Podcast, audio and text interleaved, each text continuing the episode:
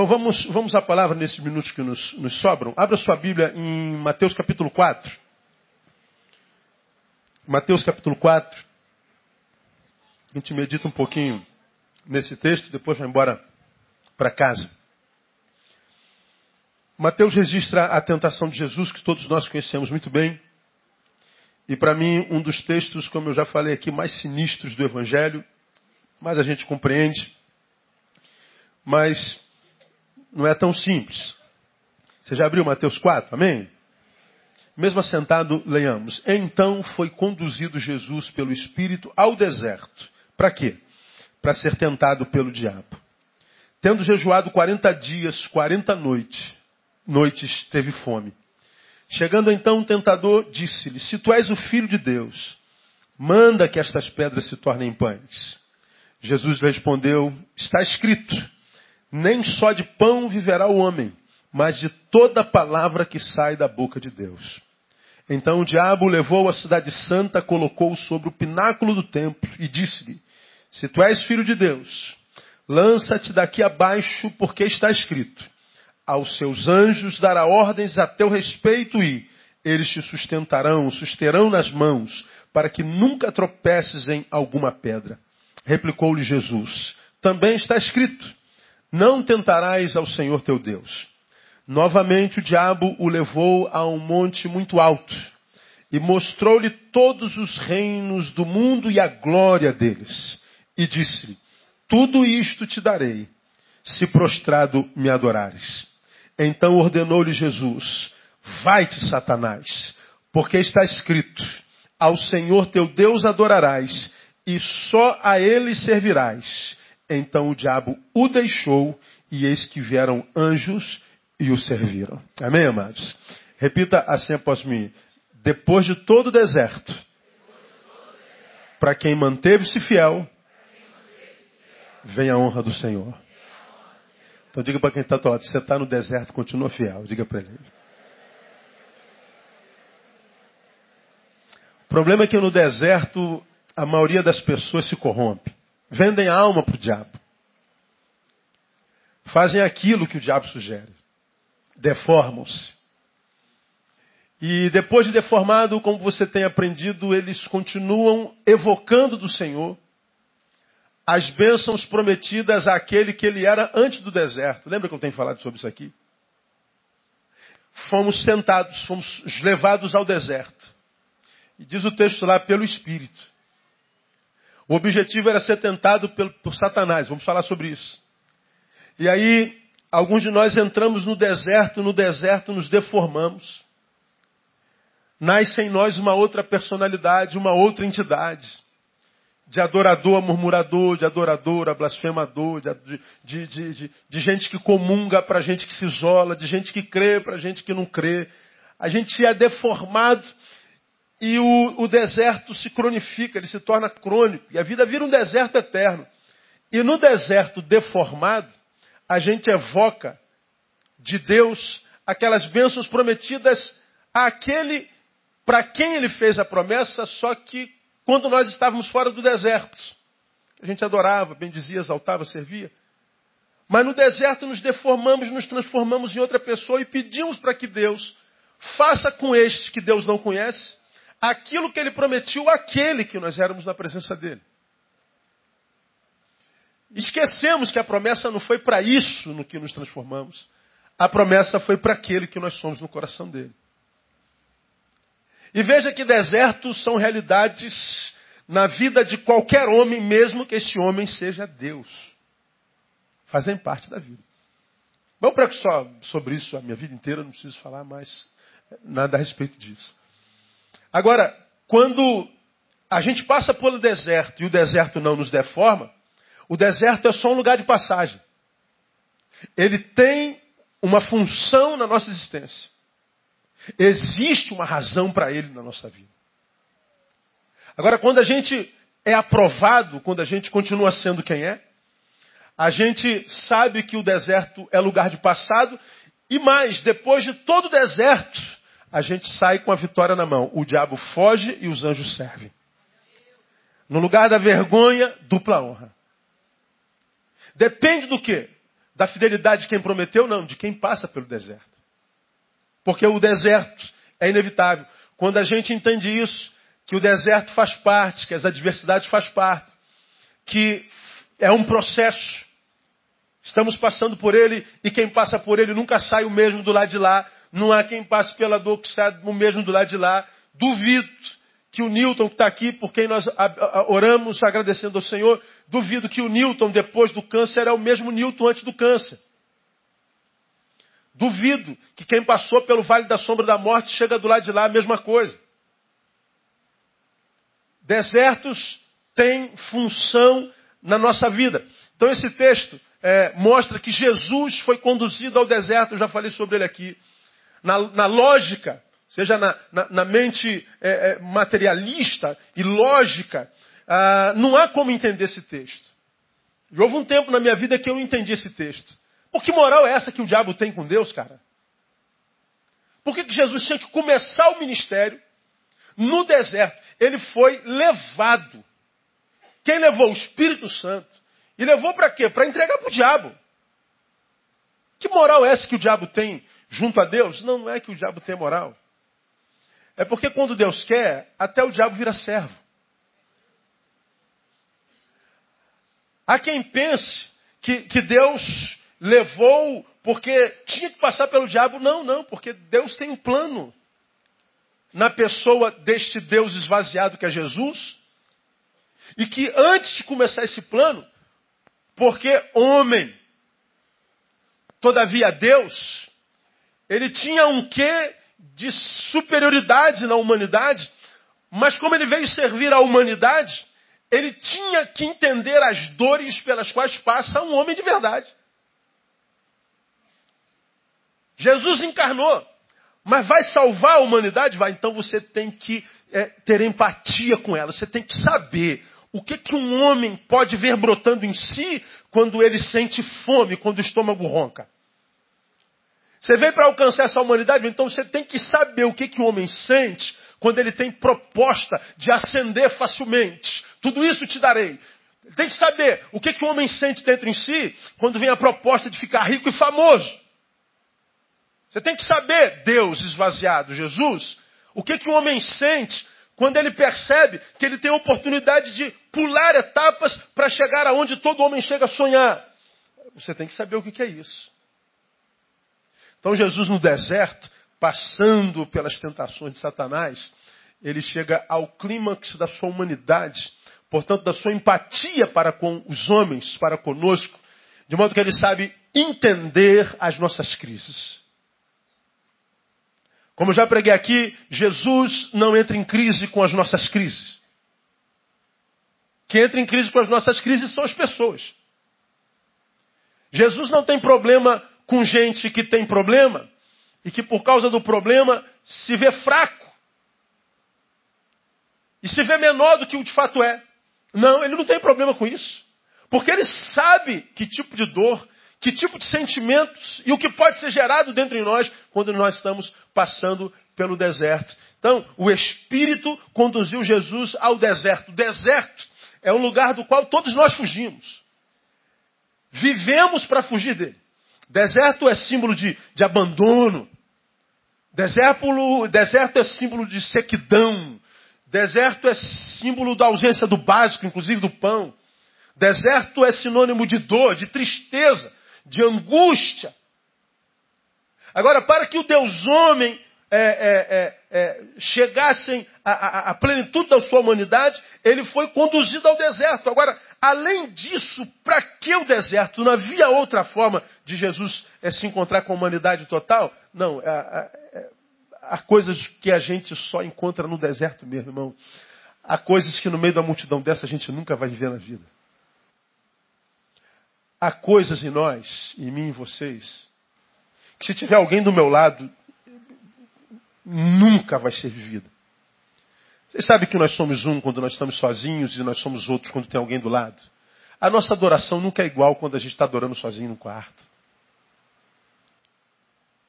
Saímos da nossa subjetividade, olhos estão sobre nós, nasce em nós uma entidade que precisa representar. A começar pela roupa que você está vestindo. Por que, que você veste essa roupa? Você veste essa roupa por causa do teu corpo?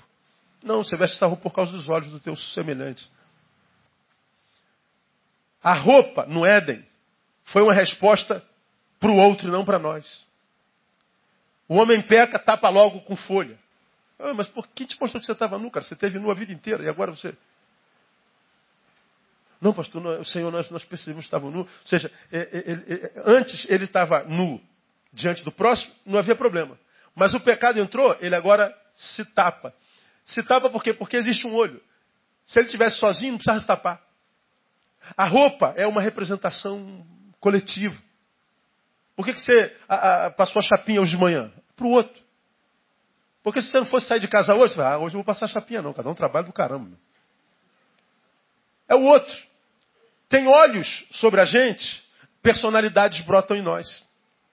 E são essas personalidades que tantas vezes são tão fortes em nós, a vida representativa, a vida no simbólico, às vezes elas são tão fortes em nós que elas causam uma crise de identidade tão grande que a gente se esquece quem é na essência. E muitas vezes, para que o que nós somos na essência seja resgatado, salvo em nós, não sucumba em nós definitivamente, e a gente se transforme numa mentira existencial até o fim da vida, porque Deus não trabalha com imagem nem com simbolismo, ele trabalha com realidade, ele nos leva para o deserto. Ah, coisas no deserto que são fundamentais à nossa vida. Então, se você está passando pelo deserto, meu irmão, acredite, há um propósito de Deus nesse negócio. Posso ouvir um glória a Deus aí, irmão? Diga para quem está do outro lado, há um propósito nisso, irmão. Eu sei que Deus está ministrando no coração de alguém aqui. Ele foi conduzido ao deserto. Por que, que foi conduzido ao deserto? Porque o deserto é uma escola que nos ensina algumas coisas fundamentais. Primeira coisa que o deserto nos ensina: ensina a discernirmos a diferença entre o muito importante e o essencial. Ensina a discernirmos a diferença entre o muito importante, diga muito importante, e o essencial, diga essencial. O, exército, o deserto nos ensina isso. Há coisas que na nossa vida são muito importantes, há coisas que são essenciais. E muitas vezes nós confundimos essas coisas.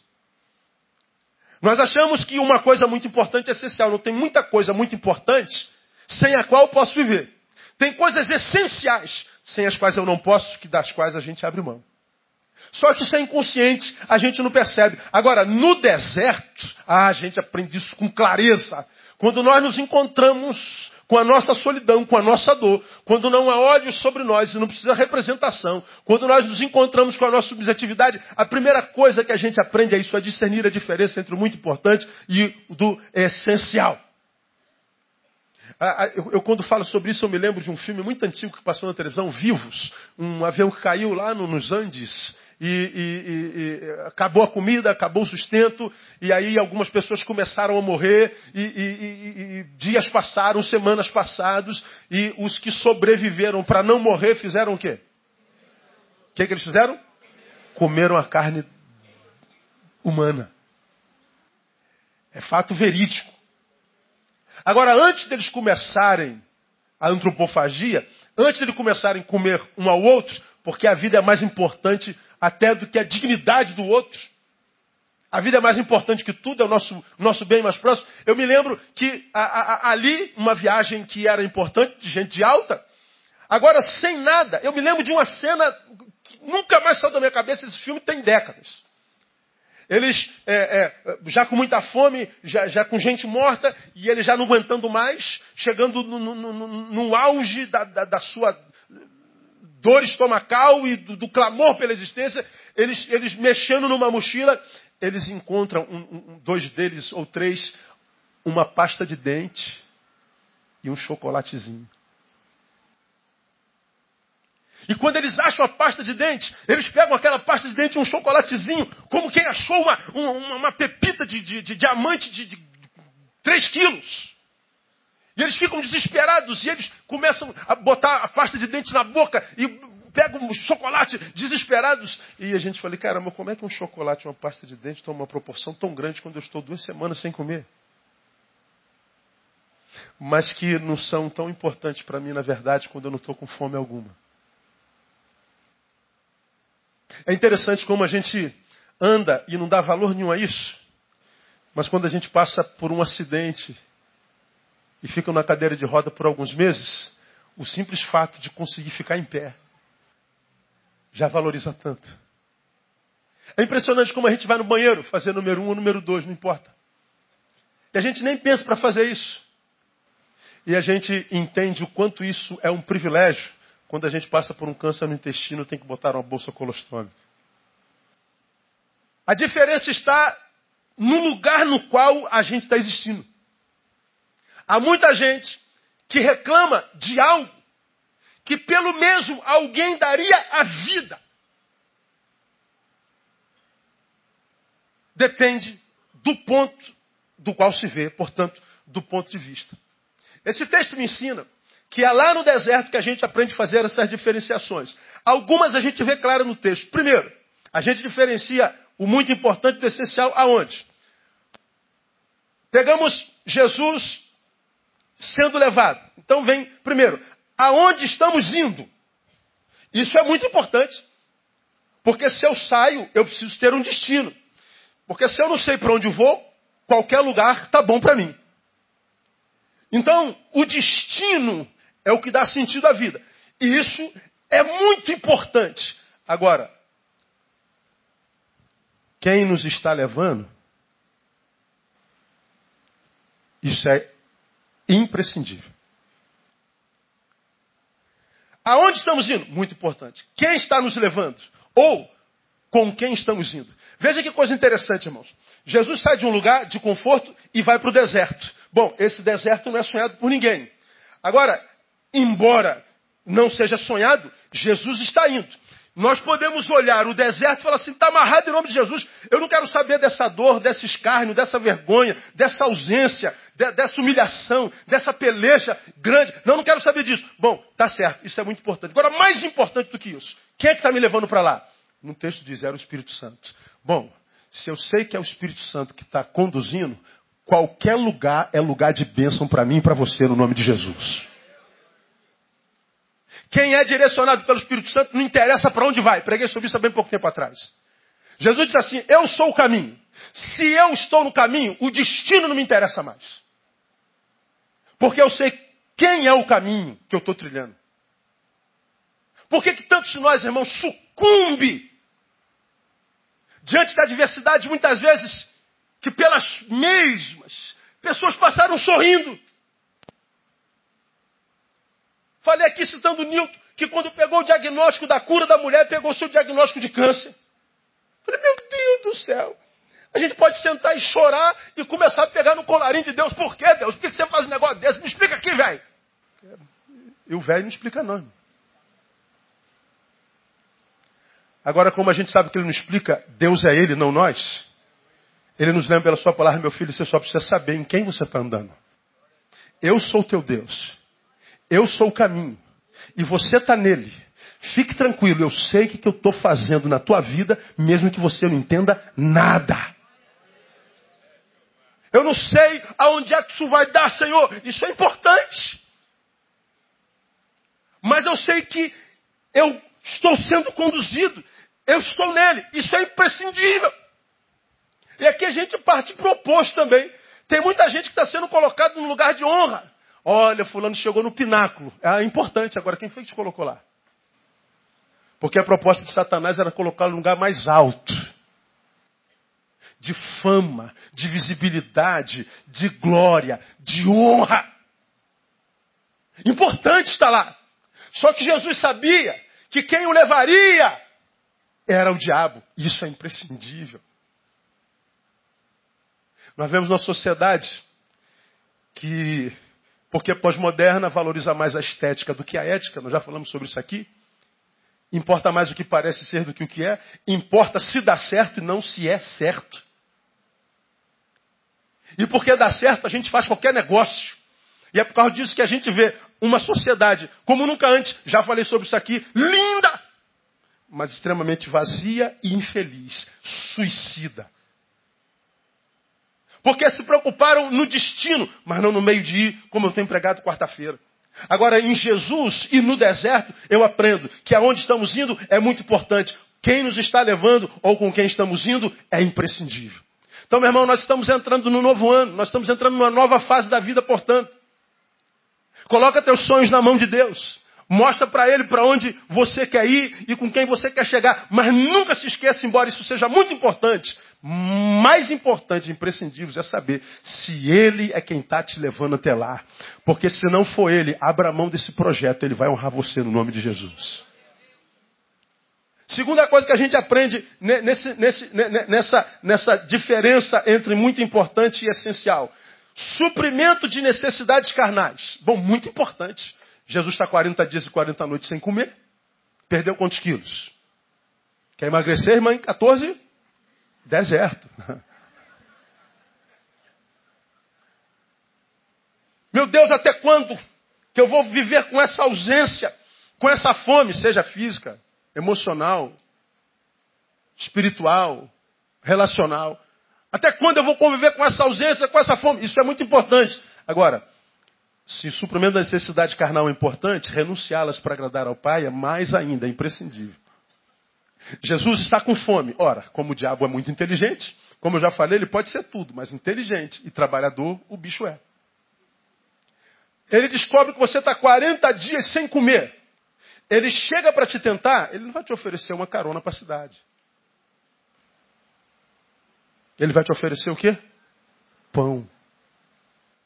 Ele vai exatamente no foco da tua carência. Ele vai exatamente no foco da tua ausência. Ele vai exatamente naquela área que mais dói, que mais te absorve. Ele sabe exatamente o que, que você está passando. Ele sabe aonde reside o cerne da dor. E é lá que ele vai. Suprimento, suprimento. Agora, mais importante do que isso, é ter a consciência que há muitas coisas que nós precisamos renunciar para agradar a Deus. Ah, eu, eu, fico pensando, e eu já ministrei sobre isso aqui também, as, as incongruências da espiritualidade. Né? Por isso que a Bíblia diz que a gente precisa de discernimento. Porque veja, a gente vai no início do ministério de Jesus, quando ele sai daqui, ele vai para um casamento e acaba o vinho. Acabou o vinho. Jesus, ó, vergonha plena. Aí Jesus faz o primeiro milagre. Qual foi o primeiro milagre de Jesus? Transforma água em vinho. Ele transforma o essencial em supérfluo. Dá para viver sem vinho na vida? Dá. Dá para viver sem água? Não. Então ele transforma o essencial em supérfluo. O essencial em supérfluo pode. Agora aqui no deserto, transforma essa pedra em pão. Dá para viver sem pedra? Dá. E sem pão? Não. Ele transformaria o supérfluo em essencial. O supérfluo em essencial não pode. Qual seria o pecado de Jesus se ele transformasse a pedra em pão?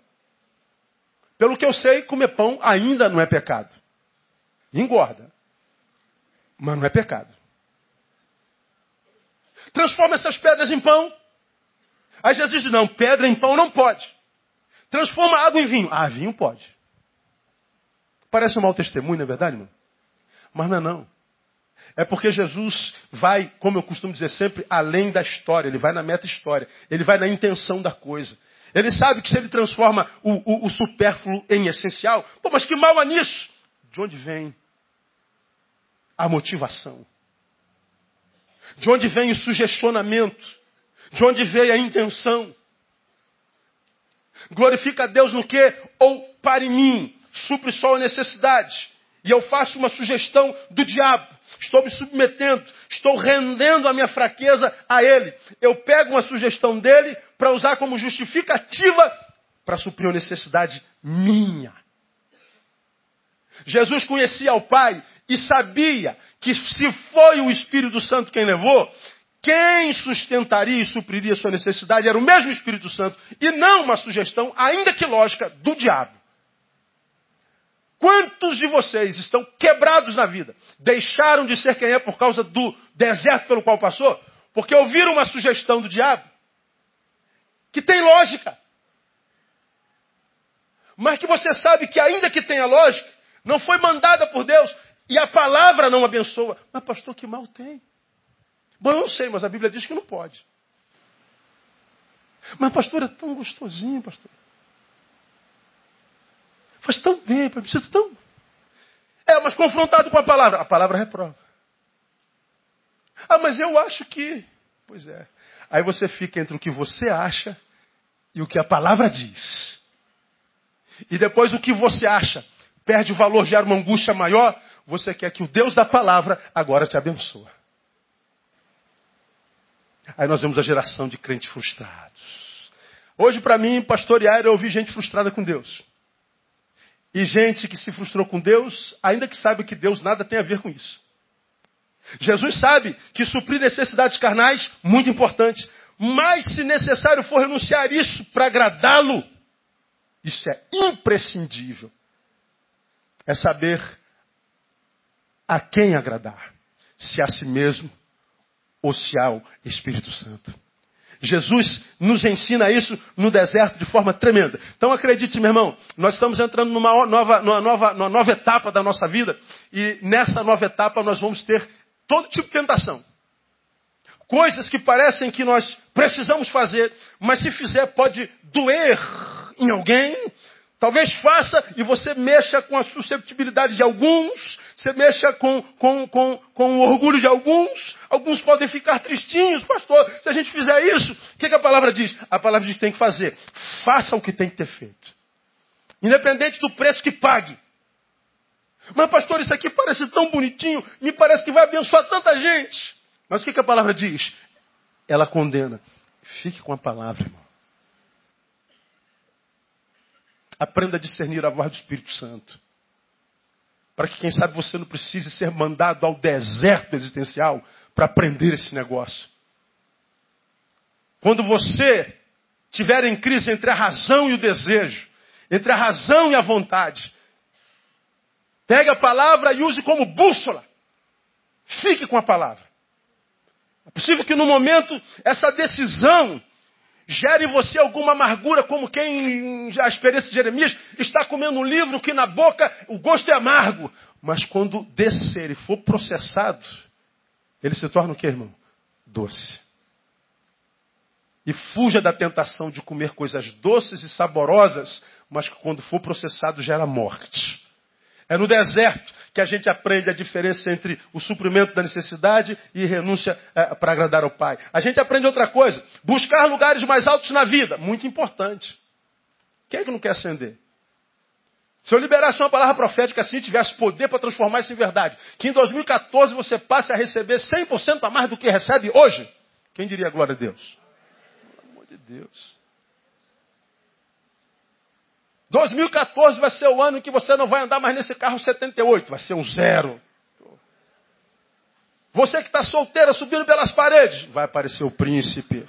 O cara ganha bem, tem carro próprio, casa própria, é de Deus, apaixonado por Jesus. Meu Deus, ele não é mais um homem, é um anjo. Né? Quem é que não quer isso? Todo mundo quer estar melhor amanhã. Ótimo. Mas, pastor, isso é ambição? Não, isso não é ambição, isso é desejo, isso é vontade. Isso é querer colher o que planta no trabalho ascender. Isso é digno, isso é pertinente, isso tem sentido. Querer que o seu negócio prospere, ganhar mais dinheiro com o seu negócio honestamente, se isso tudo é, é, é legítimo diante de Deus. Ascensão, subir ao topo, todos nós queremos isso. Isso é importante. Agora, tomar cuidado com o que vai negociar para isso, isso é imprescindível. Ano que vem, ano de eleição, em todo ano de eleição aparecem os candidatos de Deus para conversarem conosco que somos pastores de multidões. Nossa, nós, eu me sinto assim um verdadeiro Neymar da espiritualidade. Porque o que aparece de proposta, irmãos? Aparece de proposta. Mas são, pastor, eu, eu, eu senti de Deus. Sou empresário próspero do Senhor. E, e, eu estava em minhas orações, Deus, Deus, Deus tocou no meu coração de lhe dar um carro. Poxa, Deus, obrigado, Deus, legal. Ah, você não sabe que proposta veio. Eu já podia estar andando uma Land Rover zero. Zerado. É mesmo, irmão. Mas o que, que eu tenho que fazer para nada, irmão? Dá uma palavrinha lá. Bota ali no púlpito. Te dá uma palavra. Uma palavrinha só. Aí o, o homem, cara, pô, mas que mal tem, né, cara? Deixa o cara dar uma palavrinha, homem de Deus. Mas eu estou pensando no nome de Deus, não estou pensando em mim. É aquela coisa semelhante que Tiago fala que pedis e não recebeis, porque pedis mal. E o que é pedir mal? Para gastar em vós deleite. É a oração que a gente pede, mas não está pensando em ninguém. Usa um monte de circunstâncias para justificar a nossa oração, mas na verdade o que a gente está pensando é na gente. O que a gente está pensando é na nossa necessidade. A gente diz que é para a glória de Deus. Se eu estava no site, recebi lá um site de, de, de, um, de um, determinado site chamado é, Faculdade Gospel. Formamos pastores, bispos, presbíteros, apóstolos e patriarcas. Você que tem um chamado pastoral, apostólico, não sei o que, não sei o que lá, não sei o que lá, escreva para nós. Aí você escreve e entra lá, aí manda o dinheiro que eles cobram, e aí eles fazem uma formatura. Aí vai todo mundo, faz solenidade com, com, com, com chapeuzinho de formatura, com, com, a, com a roupinha de, de, formando e tal, não sei o quê. Aí o cara faz oração, hoje tal, tá. Pronto, já é pastor.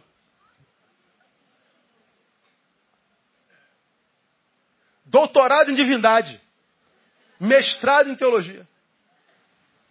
Pô, aí tu vê, cara, os, os discursos estou muito feliz, graças a Deus o Senhor está a, a, confirmando o meu chamado. É mesmo.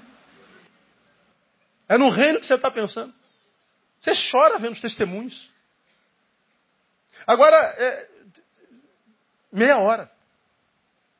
Aí diz, não, é em nome do reino, eu estou atendendo meu chamado. Meu pastor, minhas ovelhas, meus irmãos, meus amigos, minha família, ninguém atesta o meu chamado. Mas eu sei do meu chamado, então eu vou pegar esse meiozinho aqui, porque está todo mundo errado, menos eu. Está pensando em si. Aí o Senhor me ensina, irmão, que ascender é sim importante, mas tomar cuidado com o que, que a gente vai negociar. Qual mentira que a gente conta pra gente, muitas vezes usando o nome de Jesus. Espiritualizamos a coisa, mas na verdade com o fim de se dar bem. E aí, chegamos lá, legal, negociou o que para chegar aí? Vendeu o que para quem? Distorceu o que da palavra? Desconstruiu o que na tua casa, na tua família? Outra coisa que a gente aprende: buscar uma vida mais próspera e confortável. Importante. Muito importante. Agora, não fechar os olhos sobre a origem de tal riqueza, isso é imprescindível. Jesus diz assim: olha, tudo isso te darei. Primeira coisa que a gente aprende: nem toda prosperidade vem de Deus. Ah, Deus me prosperou. Foi Deus mesmo. Ele oferece a Jesus tudo aquilo que os seus olhos veem. Que os teus olhos veem? Tudo é teu. Me adora. Só que Jesus, ele prefere não fechar os olhos sobre a origem da sua riqueza. Jesus prefere ficar na sua fome, na sua humilhação, na sua pobreza, entendendo que não há dor que dure para sempre e que depois de toda humilhação vem dupla honra, esperando a vontade de Deus para que de Deus seja aprovado, ele prefere a pobreza. Porque ele não vendeu a sua alma, ele não cedeu às tentações pelas quais nós passamos todo dia. Vieram anjos e o serviram. Meu irmão, acredita. Não vai durar para sempre isso pelo que você está passando. Deus vai honrar você no nome de Jesus. No dia 31 do ano passado, nós profetizamos tantas bênçãos, é possível que nenhuma delas tenha acontecido em 2013 na tua vida. Não desista de sonhar sobre 2014 por causa disso. Deus sabe o que, é que você está passando. E Deus tem esperança de um dia poder abençoar você porque você não se deformou. Não entrou no time dos que deixaram de ser quem era e agora viraram amigos de Deus da sua palavra, como quem diz assim, não, o problema está na igreja, o problema está em Deus. Não, o problema sou eu mesmo. Chega a ser chato ver essa gente querendo culpar todo mundo por causa de não ser quem gostaria de ser. Impressionante. A desonestidade deles com eles mesmos. Querer demonstrar uma felicidade porque agora está longe de Deus Uma realização porque agora está longe da igreja. Uma realização porque agora está longe de vocês que perseveram. Veja como eu superei essa mediocridade na qual vivia mentira. Eles mentem para si mesmos. Porque todos nós nascemos para o louvor do nome de Jesus, irmão. Você nasceu para adorar o nome do Senhor. Deus te faz, por essência, adorador. Deus criou a gente para relacionamento. Deus não colocou Adão e Eva no Éden, a humanidade, para servi-lo. Deus não tinha carência na eternidade. Deus criou para relacionamento. Quando eu fujo a, a, a, a, essência da minha criação, que é relacionamento com Ele, eu, eu, eu vivo uma imagem, eu vivo uma mentira. Agora, quando a mentira que contam para mim me faz mal, eu estou diante de uma mentira que me faz muito menos mal do que aquela que eu conto para mim mesmo. Então não mintam para si mesmos. Sejam honestos, meu Deus, isso aqui está tão bom, está tão legal, mas é, é, é, de Deus? Não, então fique no prejuízo, Deus vai honrar você. Ou então você está ficando no prejuízo, mas é Deus que está falando. Deus vai honrar você. Seja honesto. Continua sendo quem você é, porque o que Deus tem para mim, tem para mim, e não para essa mentira na qual me tornei.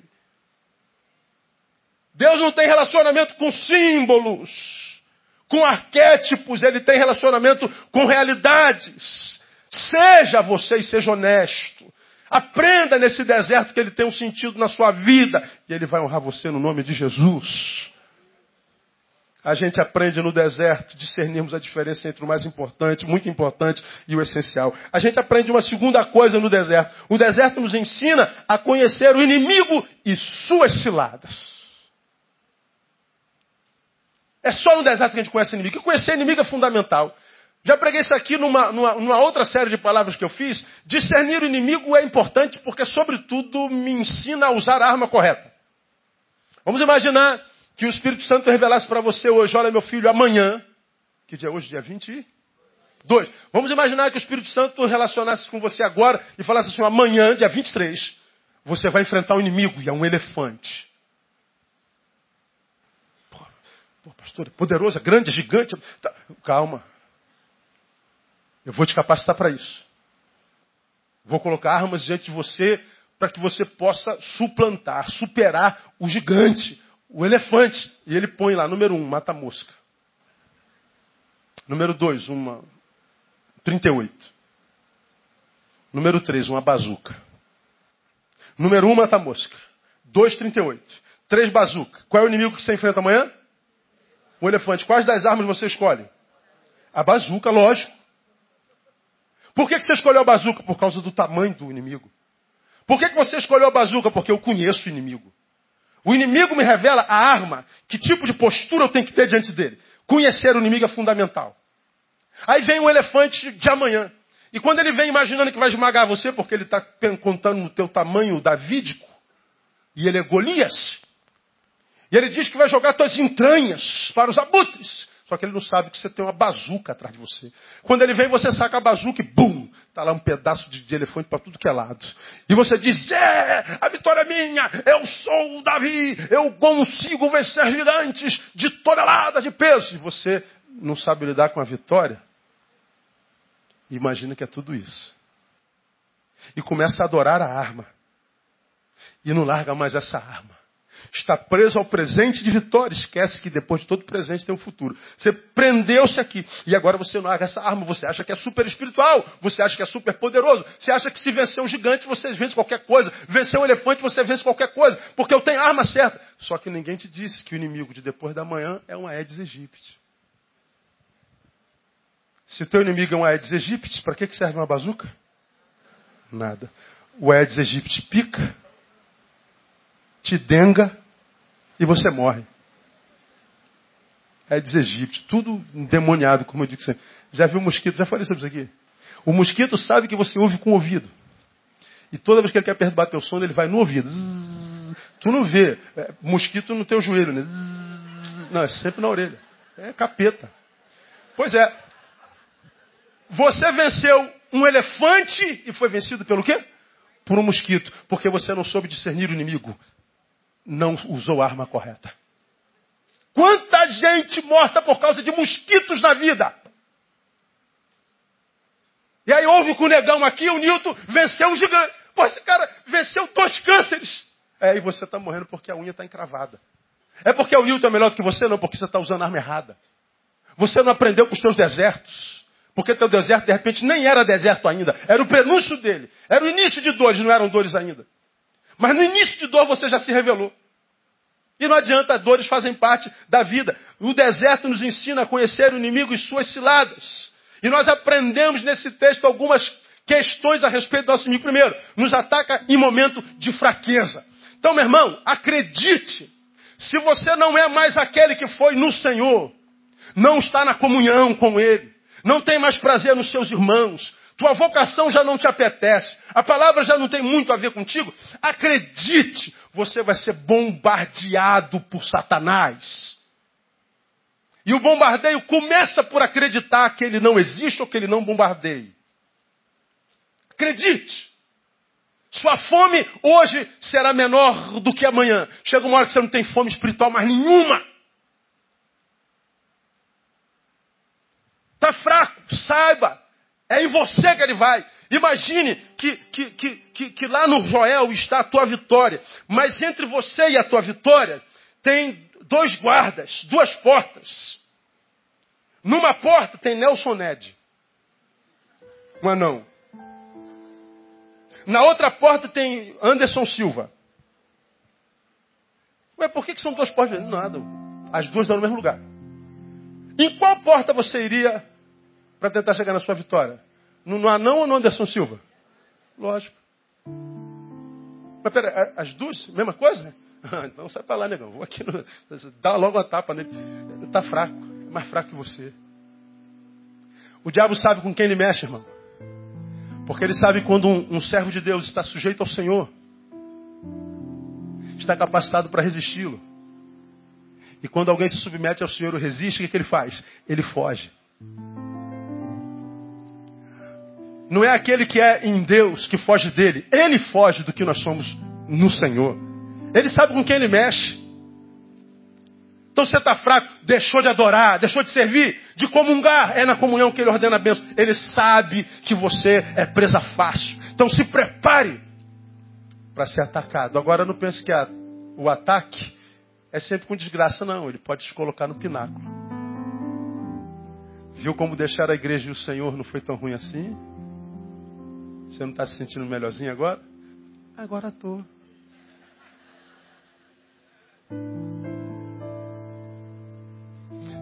Fome nunca mais, filho. Fome é só quando a gente está na presença dele. Necessidade, deserto, não, aqui não, aqui é celebração. Aqui é festa. Vamos para balada. Vamos badalar vida. Aí você vê o quanto foi bom ter largado o Senhor e deixado de ser quem você é, um adorador. Agora até quando, hein? Você está trocando um futuro eterno por um presente temporário. Porque acredita que dor é coisa de Deus e alegria é coisa do diabo. Ou vice-versa. Mas na verdade, dor e alegria são coisas de Deus. O Evangelho nos capacita para viver qualquer coisa. Primeiro, para entender que dores e alegrias fazem parte. Segundo, para entender que seja dor ou alegria, nós estamos preparados para ela e a vitória é nossa por Jesus nosso Senhor. Ele nos fortalece. Então, sei discernir que é o inimigo e saber que ele me ataca na fraqueza. Saber que eh, ele não respeita ou considera qualquer vítima, mesmo que seja Deus. Ele é abusado. Ele não respeita teu título, tua cor. Ele não respeita teu grau de instrução. Ele mata, rouba e destrói a qualquer um que lhe dá espaço. A única coisa que ele respeita é o nome de Jesus em nós, irmãos. E como eu preguei domingo passado, o nome de Jesus não é uma palavra, é, uma, é um princípio vivido. Quando alguém evoca o nome de Jesus, não está evocando cinco letras. Está evocando a vida que vive nele. Está evocando a vida cujos princípios são o dele. Não tem a ver com frequência culto, nem com cargo na igreja. Satanás não respeita se eu sou pastor, se eu sou apóstolo, se você é porteiro, se você é membro comum. Não interessa. Ele quer saber o grau de princípio do evangelho dentro de você. Porque se vou ver, se tiver o grau, princípio evangélico dentro de você, ele sabe Jesus está lá. E onde está Jesus? Ele não vem porque ele sabe que não pode. A gente aprende que dele pode vir pão, dele pode vir fama, dele pode vir motivação espiritual a gente aprende que a sua proposta é sempre por atalhos. Olha, eu vou te colocar aqui, você vai ficar famoso. Tudo isso te darei, você vai ficar rico. Faz um milagre, mostra teu poder espiritual. Olha como é que Satanás é bobinho. Tudo que ele oferece a Jesus já é dele, só que depois da cruz. Ele foi levantado e a todos atraiu. Ninguém duvida que ele é o Messias, o Filho de Deus. E todo mundo sabe que ele tem poder até para ressuscitar mortos. Só que Jesus sabia que tudo isso era dele, só que depois da cruz. Qual é a proposta do diabo? Criar um atalho. Para que você chegue lá, mas sem preparo para lá permanecer. E é exatamente o que acontece com a maioria dos crentes que eu conheço. Chegaram lá, está preparado para isso? Não, então vai perder tudo aquilo. O sonho de Deus vai por água abaixo. E por que, que não está preparado? Porque não queimaram etapas na vida. Meu irmão, o que prometeu é fiel para cumprir, vai acontecer na tua vida no nome de Jesus. Mas entre você e a vitória, muitas vezes há um deserto. Portanto, entre mim e a vitória, o que me resta é trabalho. Entre o sonho e a realidade está o trabalho, o esforço. Eu sei que todos vocês têm sonho, e eu também. Nossa. Tenho descoberto alguns sonhos em mim, mas são meus. E às vezes me assustam tanto. Às vezes pode mexer com, com a estrutura da nossa própria existência e vida. E às vezes dá até medo de sonhar. Mas e se os sonhos forem de Deus? Senhor, está tudo aqui, ó. Faz uma limpeza aí. O que é teu, guarda. O que não é teu, pode jogar fora. Me ajuda a jogar fora. Tudo certo. Porque sonho geralmente é o lugar onde a gente quer chegar. Mas o lugar no qual a gente deve permanecer é no centro da vontade dele. Não há lugar mais seguro na terra do que o centro da vontade de Deus. E para permanecer lá, irmão, temos que passar por todas as etapas da nossa vida. E nas etapas de Jesus estava o deserto, e eu acredito que na nossa vida também. E eu termino mostrando o que mais nós aprendemos no deserto aprendemos que há recompensa para a nossa fidelidade. Não existe deserto ou dor que dure para sempre. Já ouviram isso em algum lugar? Não? Já. Após mim, não existe dor que dure para sempre. Vamos à frase toda? Não existe dor que dure para sempre. Catuca quem está na frente. Está ouvindo isso aí, irmão?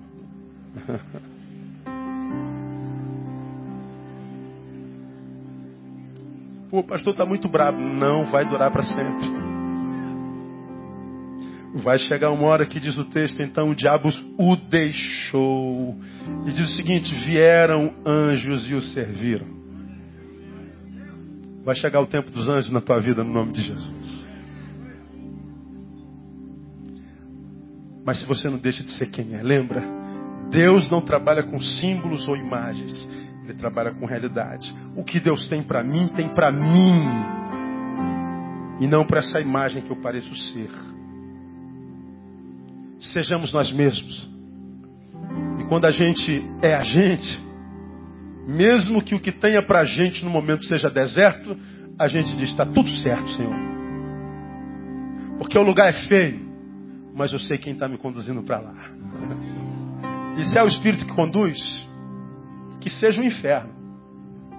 O que eu não quero é o céu sem Ele. Mas se é o Espírito que conduz, que Ele nos leve. Porque seja lá para onde Ele estiver nos levando, o caminho é Jesus. Se o caminho é Jesus, esse lugar é bom.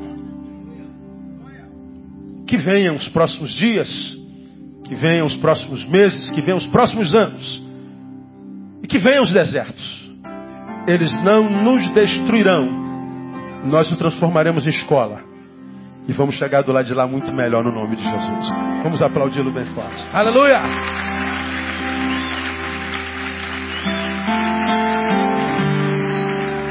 Ficar em pé,